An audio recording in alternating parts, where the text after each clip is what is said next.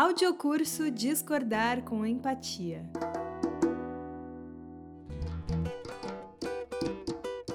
Minhas boas-vindas para você que nos ouve. Eu sou a Débora Pontaut e esse é o audiocurso Discordar com Empatia.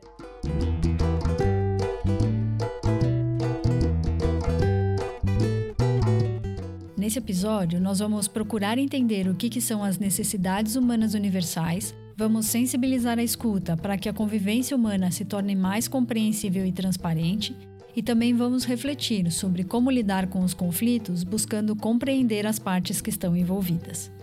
Como você já deve saber, esse curso foi oferecido em 2022 pelo programa Carta da Terra em Ação da Uma Paz, em parceria com o projeto Inspira, do Sesc Itaquera. Esse é o terceiro encontro do nosso audiocurso e se você quiser ter uma experiência completa, eu sugiro que ao final desse episódio você escute as duas primeiras conversas que tivemos com a Mahayan Sampaio e você pode receber um certificado por esse curso. As informações estão na descrição do episódio. Para falar sobre necessidades humanas universais, a gente trouxe o Yuri Stork. Ele é professor, graduado em comunicação social e facilitador de comunicação não violenta. Eu sou mediador de conflitos. Eu trabalho com mediação, ajudando pessoas a se compreenderem, pessoas a dialogarem. Né? Eu sou um facilitador do diálogo. Trabalhei um tempo com mediação judicial, né, com casos que foram levados para o judiciário, que tinham ações na justiça e tudo mais. E hoje eu faço mediação extrajudicial de pessoas no âmbito privado. E dou cursos também de comunicação não violenta e de outras abordagens que nos ajudam nas nossas habilidades de diálogo. O Yuri tem bastante experiência com mediação de conflitos. E nesse encontro, ele vai trazer para a gente dicas de como conduzir conversas sobre assuntos delicados, utilizando estratégias que ajudem a gente a transformar os conflitos e de como desenvolver habilidades que facilitem a comunicação. Ele também vai falar sobre a importância de identificar as necessidades humanas quando estamos diante de conflitos. E a gente que estuda esse tema do diálogo, da resolução de conflitos, da, da cultura de paz, esse é um aprendizado que é fundamental. A gente desenvolver essa habilidade para expressar como nós estamos e para nos conectarmos com a outra pessoa para compreender como é que a outra pessoa está, como ela está se sentindo, do que ela está precisando, de onde ela vem, não só de onde ela vem, a cidade de onde ela vem, mas que referências que ela tem, que bagagem que ela traz, e também a gente ter esse autoconhecimento, né? Como eu sou, como eu penso, no que eu acredito, o que é importante para mim, como eu estou me sentindo, do que eu estou precisando nesse momento.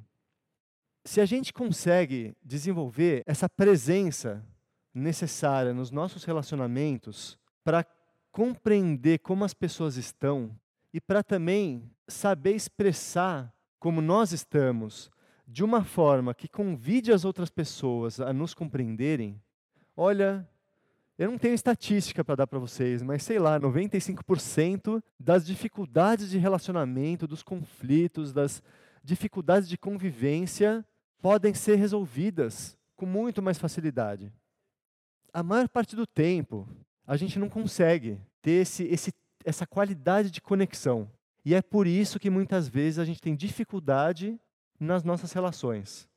Tanto nas relações pessoais, no nível particular, familiar, nossas relações íntimas, quanto nas nossas relações de trabalho, quanto nas nossas relações comunitárias. Então, é, é esse tipo de conexão que a gente precisa desenvolver e, e buscar no nosso dia a dia, em todas as nossas interações.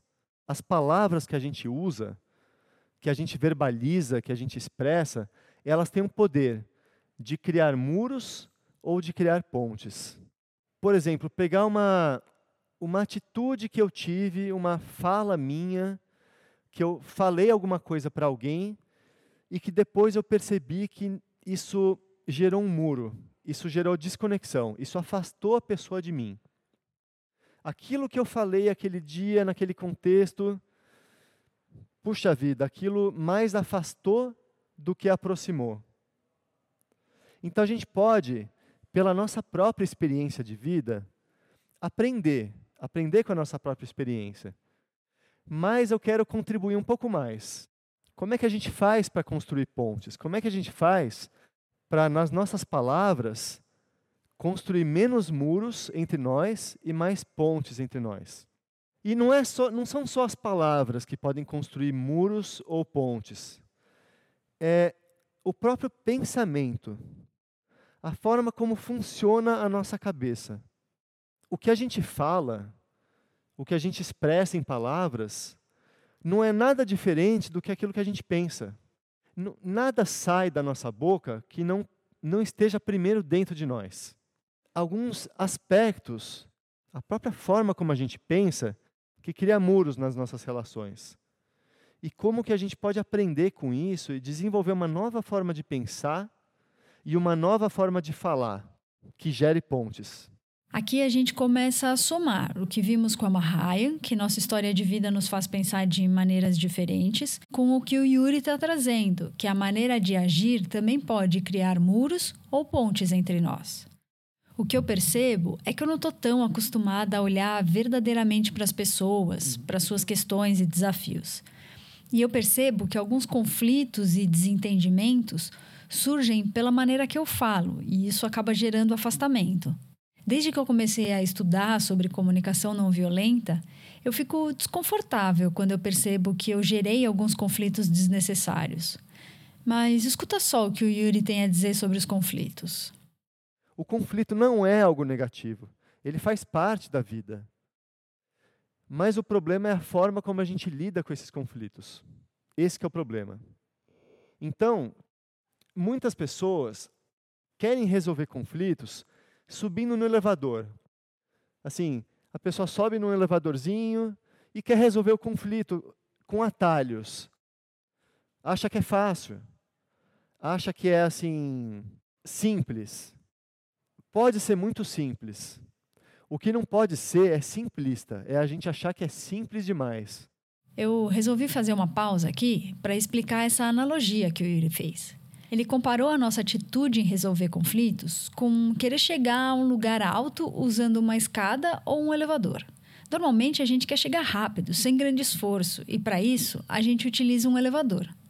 E a gente toma o mesmo atalho quando estamos diante de um conflito. A gente pula etapas para chegar logo onde a gente quer, para chegar logo na solução. E quando ele diz para a gente ir pelas escadas, é pensar que o encaminhamento, a transformação dos conflitos, deve ser construída degrau por degrau. Eu fiquei pensando muito sobre isso, porque se a gente passar batido, pode parecer igual, né? Resolver um conflito ou transformar um conflito.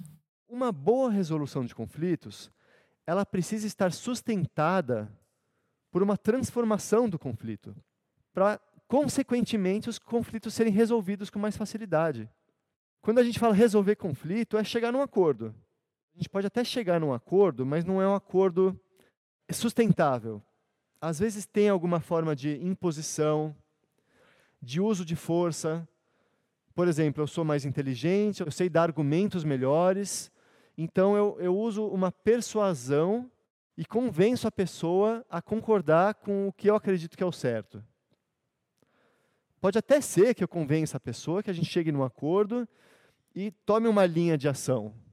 Mas às vezes aquele acordo, ele não foi construído de uma forma de considerar o que é importante para a pessoa, as necessidades da pessoa ou das pessoas.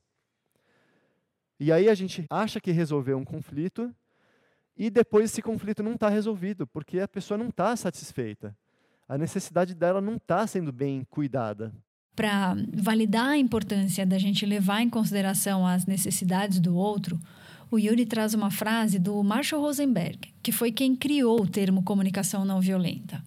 E aqui ele começa a nos indicar um caminho que pode ser utilizado para alcançar essa transformação dos conflitos.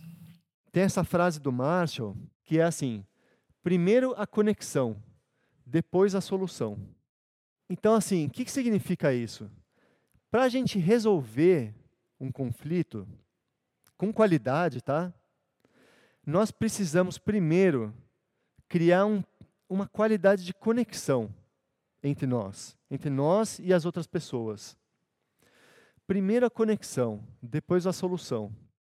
a partir do momento em que duas pessoas que estão em conflito conseguem se compreender mutuamente, em que uma pessoa consegue compreender os sentimentos e as necessidades da outra pessoa, e a outra pessoa também consegue compreender os sentimentos e as necessidades da primeira pessoa, quando as duas pessoas conseguem chegar num nível de compreensão mútua, em pouco tempo se resolve aquele conflito.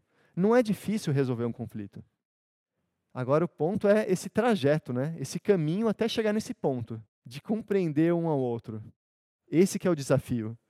Porque depois que a gente se compreende realmente, é, é mais fácil achar soluções.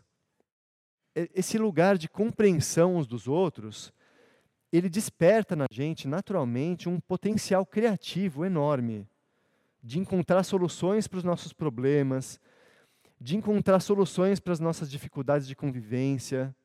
A gente naturalmente encontra possibilidades quando a gente chega nesse lugar de compreensão. Então, o que a gente precisa aprender é a dialogar. E o diálogo não é algo, não é algo assim trivial, fácil. Porque muita coisa acontece dentro da gente quando a gente está interagindo com pessoas. Muitas coisas acontecem na nossa cabeça, coisas que a gente pensa, coisas que a gente sente, palavras que o outro fala que despertam sentimentos na gente que não são fáceis, não são sentimentos agradáveis e que geram às vezes atitudes impulsivas e fazem a gente não querer compreender outra pessoa. Às vezes, por exemplo, alguém fala alguma coisa para mim que eu me sinto ofendido, que eu que de alguma forma desperta uma raiva. No momento que eu estou com raiva da pessoa, eu não, eu não vou, nesse momento, ter vontade de compreender a pessoa. Eu me desconecto dessa, dessa, dessa intenção de compreender. Então, isso, tudo isso acontece quando a gente está interagindo no dia a dia né, com as pessoas. Para acontecer o diálogo, nós precisamos ouvir com a intenção de compreender e falar com a intenção de ser compreendido. E eu gosto de usar essa palavra, intenção. A intenção. No diálogo, eu não quero ganhar, eu não quero fazer o outro errar. Eu não quero dizer algo que vai fazer o outro perceber que ele está equivocado, que ele se enganou e que. Não quero mostrar que ele está errado, que eu estou certo. Eu não quero ganhar a briga. Eu quero sustentar a relação. Mas e aí? Como falar? Como se expressar com essa intenção de ser compreendida? Eu acho que esse é o grande questionamento que também está martelando a sua cabeça, né? E ao mesmo tempo, como ouvir? Como eu me coloco para escutar verdadeiramente o que a outra pessoa está me dizendo? Eu até quero compreender o que está por trás daquilo que eu estou escutando, mas parece que às vezes eu não consigo acessar essa camada do diálogo. O Yuri falou um pouquinho sobre isso e nos ajudou a pensar nas possíveis consequências quando a gente não busca esse lugar de compreensão mútua. Existe um diálogo que não aconteceu. Um, um potencial diálogo que foi frustrado, que as pessoas não foram capazes de realizar esse diálogo. E por isso as pessoas entram numa dinâmica de violência. É por isso que acontece a violência. Às vezes, tudo que a pessoa, o que mais a pessoa precisa naquele momento é se sentir compreendida. E nós podemos oferecer isso para ela, algo que mais ela está precisando naquele momento, a gente pode dar esse presente para alguém, essa oportunidade de alguém se sentir compreendido. Dentro desse caminho de compreender as pessoas, a gente precisa ampliar o nosso olhar a respeito do ser humano. Às vezes a gente vê o comportamento de uma pessoa e às vezes a gente faz um julgamento dessa pessoa com base no comportamento dela. Ela é isso que ela faz. Só que a gente às vezes não olha que por baixo do comportamento tem toda uma complexidade do ser humano. Tem muita coisa acontecendo dentro da gente que leva a gente a se comportar de determinadas maneiras. Então, às vezes, uma pessoa tem uma atitude hostil, por exemplo. E aí, se você não tiver essa, esse olhar para o ser humano, você vai reagir a essa atitude hostil. você vai reagir ao comportamento da pessoa. Mas se você tivesse olhar para o ser humano, você vai procurar compreender que por trás dessa atitude tem sentimentos. Às vezes ela está frustrada, ela tá, às vezes ela está querendo expor uma ideia, expor um pensamento e não está conseguindo ser bem compreendida. Às vezes a pessoa tem todo um trabalho de dedicação, de esforço, e por algum motivo a pessoa não está se sentindo reconhecida. E isso gera frustração nela. Isso gera comportamentos hostis, porque ela não está sabendo lidar com essa frustração. E se eu não estiver prestando atenção, eu posso achar só que a pessoa está sendo violenta, que a pessoa está sendo hostil e que ela é o problema. E não perceber que eu, muitas vezes, eu posso até fazer parte desse problema. Eu posso ter estimulado alguma coisa nela. Por mais que não seja nenhuma novidade, é importante lembrar que o comportamento humano nunca é isolado. Ele sempre tem uma razão, mesmo que inconsciente. Durante o dia, eu, assim como você, a gente assume várias funções. E na troca dos papéis que eu exerço, alguns sentimentos podem se misturar nos diferentes contextos. Para mim, ainda não é algo que eu consigo fazer sempre, mas quando eu converso com alguém e eu vejo que a gente não está conseguindo se compreender, eu tento respirar e relembrar que a pessoa pode não estar tá num bom dia. E talvez seja eu. Talvez seja eu quem não esteja no meu melhor dia e posso ter dito algo que a afastou de mim, que criou um muro entre nós às vezes eu posso ter uma atitude da qual eu venha a me arrepender depois. Alguma atitude que depois eu olho, puxa, como é que eu pude fazer isso? E às vezes eu posso até me sentir culpado, sentir vergonha daquilo que eu fiz. E isso pode me fazer muito mal. Se eu ficar só nesse sentimento de culpa, nesse sentimento de vergonha, posso até entrar em depressão. E aí, qual que é o caminho para a gente sair dessa, dessa dinâmica de ficar só se achando uma pessoa ruim? É a gente compreender também que para nós também isso se aplica. Então, se eu fiz algo, é porque eu estava sentindo alguma coisa. Que sentimento era esse que eu estava naquele momento? E indo mais fundo, indo mais fundo. Quando a gente percebe o sentimento, quando a gente identifica os sentimentos, quando a gente identifica Olha, isso que eu estou sentindo é raiva.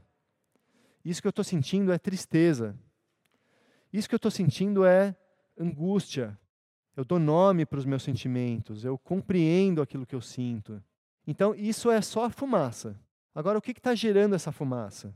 As minhas necessidades. Quando a pessoa tem as suas necessidades bem cuidadas, ela tem sentimentos prazerosos, sentimentos agradáveis. Quando a gente tem necessidades que não estão sendo bem cuidadas, nós temos sentimentos dolorosos, sentimentos desagradáveis. Então, se eu estou tendo um sentimento de frustração, é porque tem alguma necessidade minha que não está sendo bem atendida. Às vezes é uma necessidade mais evidente, mas tem situações que, que exigem um olhar um pouco mais refinado do ser humano. Por exemplo, tem uma necessidade que talvez a gente não veja em alguns momentos, que é a necessidade de ser visto, de se sentir como alguém que é importante. E é uma necessidade muito profunda do ser humano. Criança faz isso e adulto faz isso, de ter atitudes violentas, às vezes como uma, uma forma querendo ser reconhecido. Uma coisa importante é a gente ter essa desconfiança. Será que eu sei realmente o que está por trás desse comportamento? Será que eu sei o que está por trás desse comportamento? Quantas e quantas vezes eu imaginei saber o que, que o outro precisava, ou tive a impressão de que eu sabia o que ele iria dizer e o interrompi? O ser humano é um ser tão complexo que, na maioria das vezes, a gente nem está atento às nossas próprias necessidades. Como então supor a necessidade dos outros? Isso que o Yuri trouxe para a gente é muito precioso e eu vou repetir para reforçar. Será que eu realmente sei o que está por trás de um comportamento? Será que eu consegui identificar quais necessidades dentro de mim e dentro do outro estão precisando de atenção? O Yuri vai falar um pouco mais sobre as necessidades humanas universais, seus tipos e a relação delas com o hábito que nós temos de fazer julgamentos e rotular as pessoas. Então, assim, eu gosto de usar uma, uma metáfora para explicar o que são as necessidades humanas. Se a gente imagina um monte de casa, uma, um vilarejo que tem casa, que tem, enfim, vários tipos de, de instalações físicas. Mas dentro de todas as casas tem água encanada que traz a água do, do lençol freático, traz água para as pessoas. E dentro de cada casa, as pessoas consomem da mesma água. As necessidades humanas é a mesma coisa. Porque as mesmas necessidades que você tem, eu também tenho. Então, tem necessidades fisiológicas e tem necessidades psicológicas, necessidades emocionais, necessidades de reconhecimento, de apreciação, da gente se sentir pertencente a um grupo. As necessidades humanas é como a, o pulsar da vida, é a própria vida circulando dentro de nós, da nossa sobrevivência, da nossa felicidade, da nossa interação nesse mundo, pulsando dentro de nós. E quando a gente aprende a reconhecer as necessidades humanas, nós naturalmente ganhamos mais é, sensibilidade para reconhecer nos outros também. Então eu, eu naturalmente eu vou dissolvendo a minha tendência de julgar as pessoas e vou desenvolvendo naturalmente uma atitude mais empática. Na raiz da violência, da maior parte das violências que acontecem no mundo, está um tipo de pensamento que faz eu achar que o outro está errado. É esse tipo de pensamento que me faz achar que o outro está errado, é que, na maioria dos casos, é que provoca uma atitude violenta. Esse tipo de pensamento carregado de julgamento, que encontra o erro nas outras pessoas. Todos esses julgamentos que a gente faz, no fundo, no fundo, eles estão encobrindo as nossas necessidades humanas.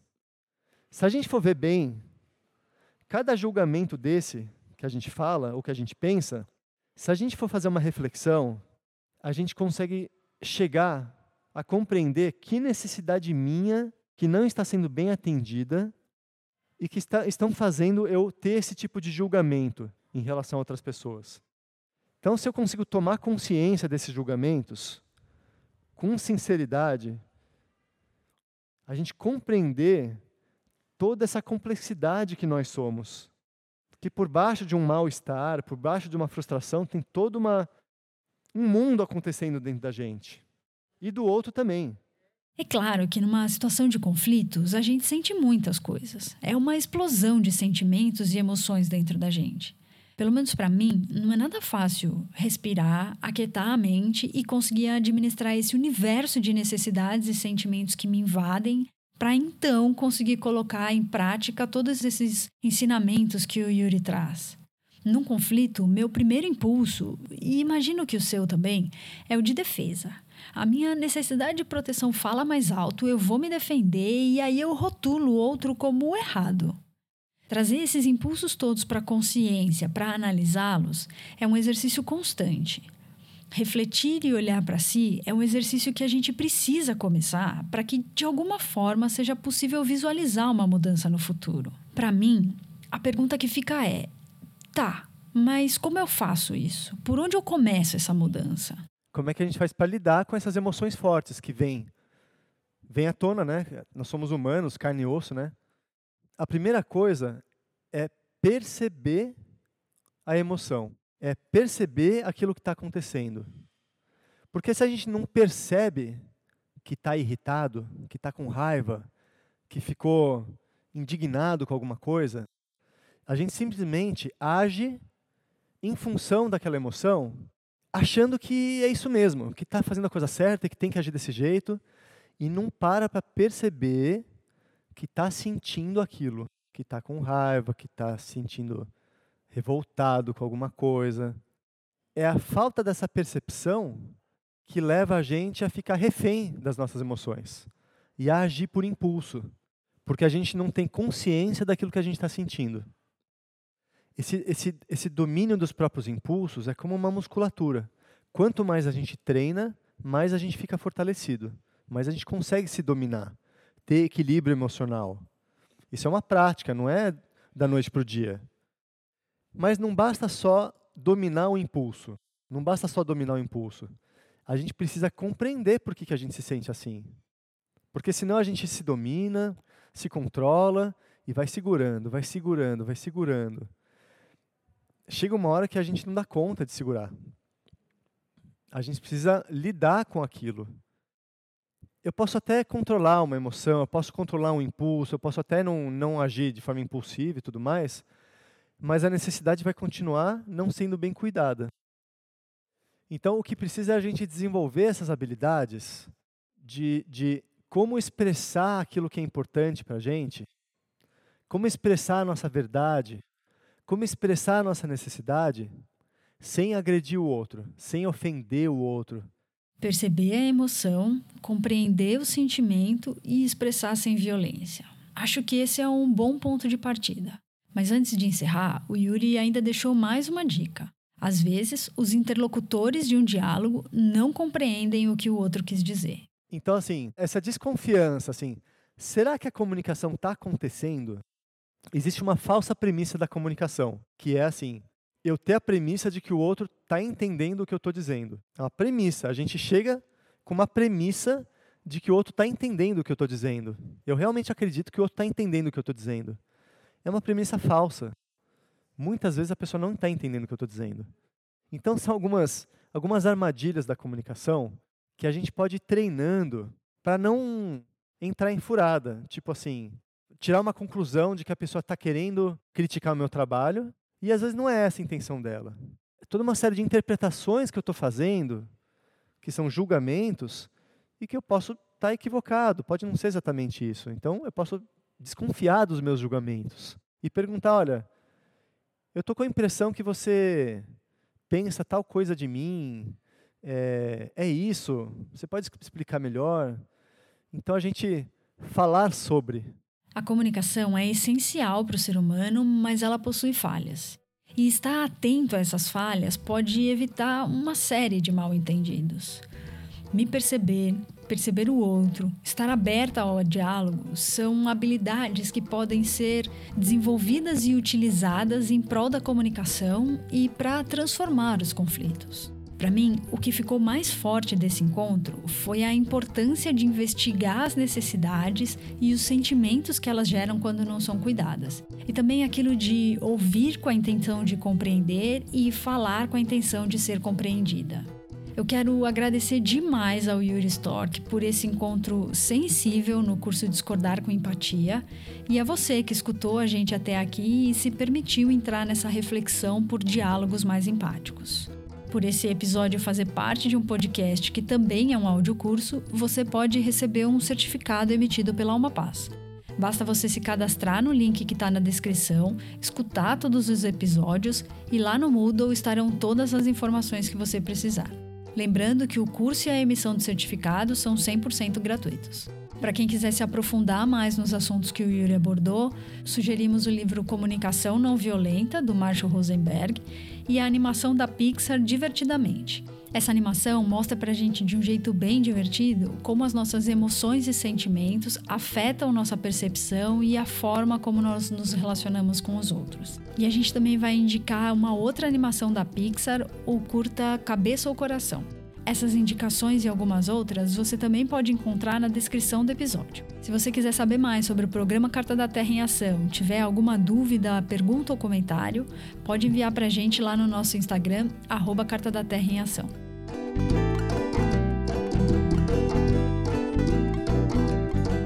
Esse episódio foi realizado com a produção, direção e locução de Débora Pontaut, roteiro e edição de Beatriz Assis, trilha sonora de Hélio Francisco, assistência de Ana Laura Madalhano, Maria Antônia Medeiros e Alice Monsani e a participação especial do palestrante Yuri Stork. Uma realização, Programa Carta da Terra em Ação, Uma Paz 2023.